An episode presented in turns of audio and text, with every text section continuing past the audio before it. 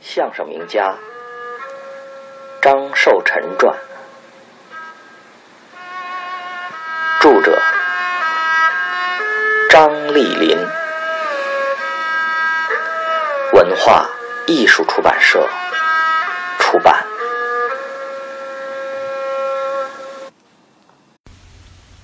二十三，拙见高识。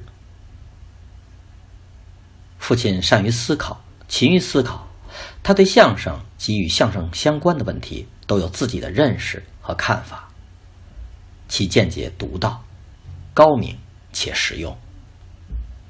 他用以指导创作、演出和刻图，很有成效。建国后，相声艺术得到政府的重视，父亲的一些见解作为经验之谈，相应的受到了关注。随着形势的发展及相声的现实情况，父亲又发表了一些新的见解，其中最为著名的是相声三大危险论和相声不是政治、不离政治论。父亲的相声三大危险论发表于一九五七年左右的大明大放时期。三大危险指的是当时相声存在的危机相声发展的三大问题。第一个问题是重唱轻说的问题。相声重唱轻说由来已久，父亲一直持有不同的看法。建国后，社会稳定，人心思乐，相声也随之空前的繁荣。可是，相声却因为传统段子不适应形势的变化，且糟粕很多。新段子的创作又跟不上，所以重唱轻说的问题又凸显而出了。当时有说的不如唱的，唱的不如闹的，一唱三火之说。父亲针对这种倾向发表了自己的见解。他说：“相声必须以说为主，相声的精华技巧都在说里了。”不是不能唱，渭水河、问桥不是唱吗？汾河湾、黄鹤楼不是唱吗？唱和唱不同，随便找段唱，再加上个包袱，不能算是相声。这样的相声没有滋味，只能火一阵儿，不能延年。长此下去，观众会厌烦的。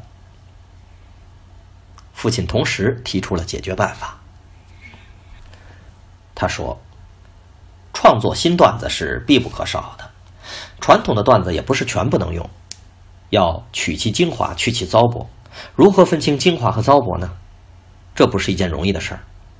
演员必须加强学习，提高觉悟，站稳立场，肯定背景，否则拿糟粕当成精华，就会犯错误。”父亲这样说，也是这样做的。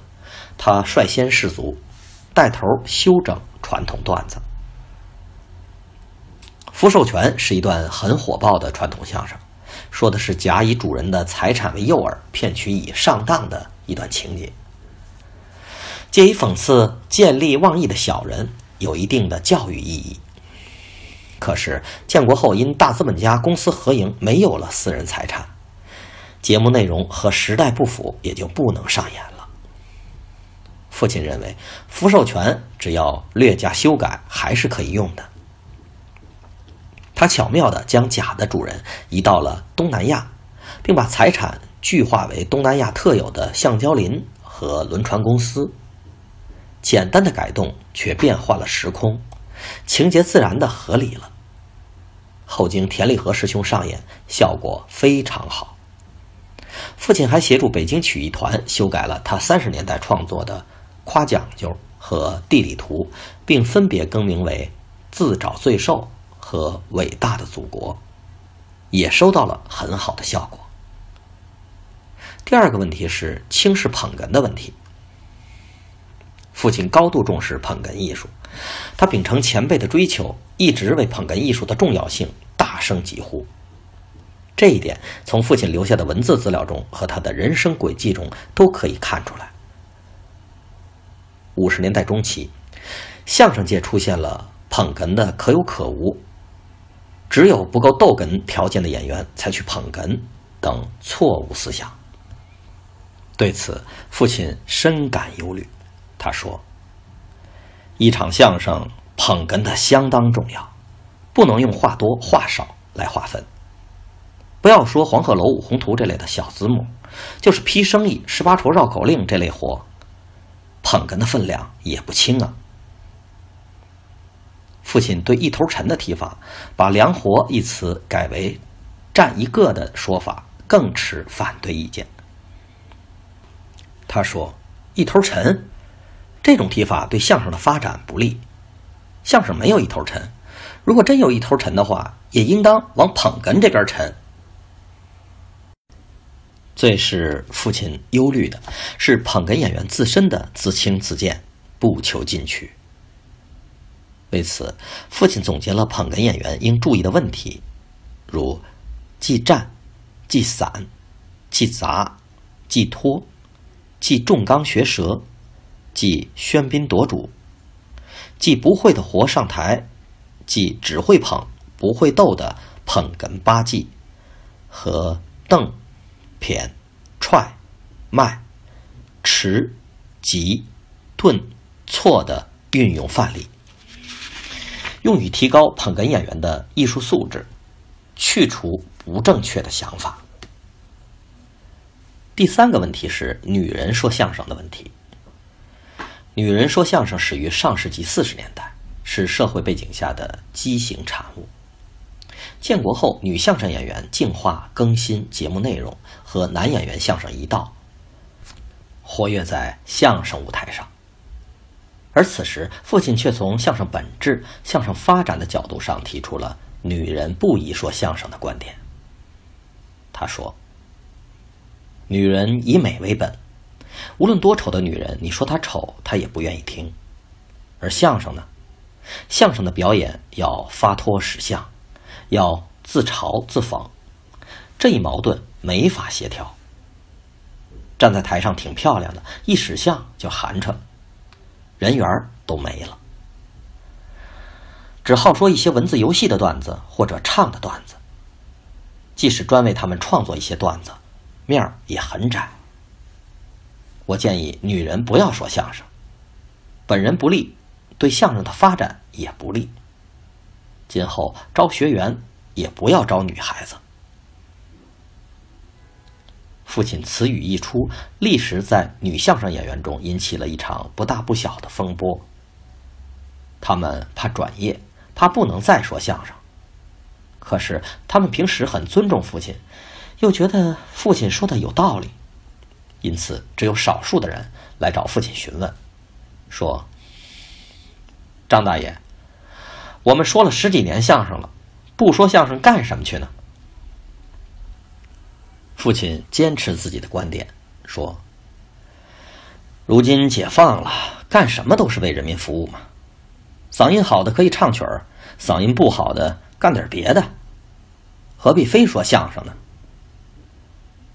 后来，在一次相声座谈会上，有的相声演员又提起了这个问题，父亲果断的说：“女的说相声，哪儿也不够条件，相声不是女的说的。”能说都不成，仍然坚持他的观点。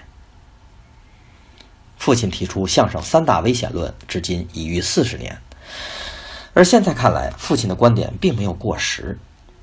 将三个问题视为三大危险，并不夸张。在相声的发展中，不要重唱轻说，不要轻视捧哏，不要发展女相声演员，仍然是相声界应注意的大问题。父亲提出的另一个相声不是政治，不离政治论，是在政治统帅一切的那个时期。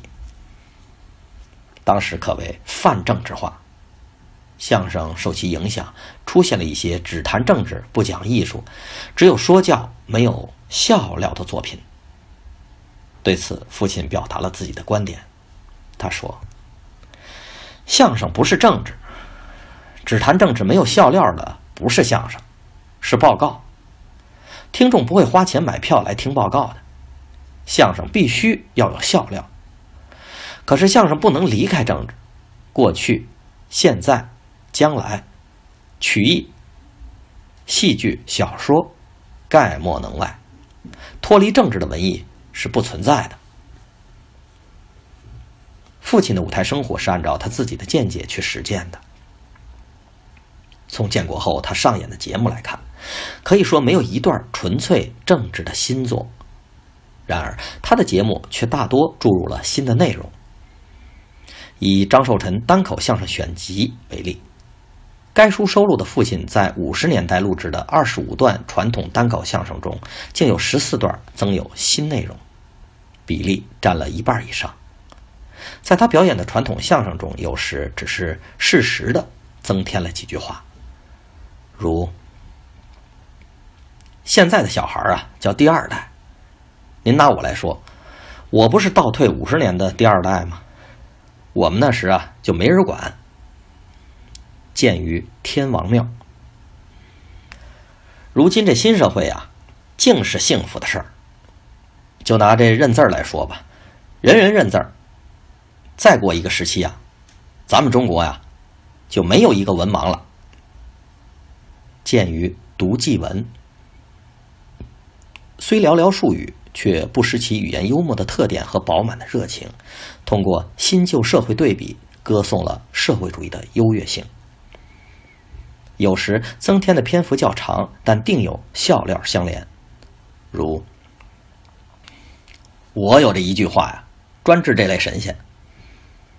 多会儿啊，您瞧见那大杂院里啊，有这类瞧香的老婆，她在屋里那正跳着呢，您就站在门口喊一句。查户口，这神仙啊，立刻就走。你说这神仙他怎么怕查户口的呢？所以说这是迷信。鉴于偷斧子下神儿，在旧社会啊，要是一到月食啊，哈，晚上啊是庙全敲钟，有钟的敲钟啊，有庆的敲庆，咚咚咚的乱响。男女老少啊，都跪在当院，敲洗脸盆，敲铁锅，敲钱板多的这月亮出来了算完。那时候说什么呢？说这是天狗啊，把月亮给吃了。这天狗啊，也不知有多大个儿，哪有这么大的狗啊？迷信。鉴于娃娃哥哥。没有说教，却配合了破除迷信的宣传，不仅政治思想性强，且艺术效果也强。尤其下神儿这一段，留有父亲的现场录音，那效果是异常热烈。不是政治，不离政治。父亲的不是政治，不离政治的观点和实践，是唯物辩证法的具体运用，是建国后他努力学习毛主席著作，尤其是。在延安文艺座谈会上的讲话的学习成果，父亲不止一次的在公共场合及私下阐述他的这一观点。负责记录父亲艺术经验的专门工作人员陈孝霞、倪仲之两位同志，也多次的将父亲的口述整理成文，并多次投寄。但是，父亲的不是政治。不离政治的观点，在政治统帅一切的形势下是不可能发表的。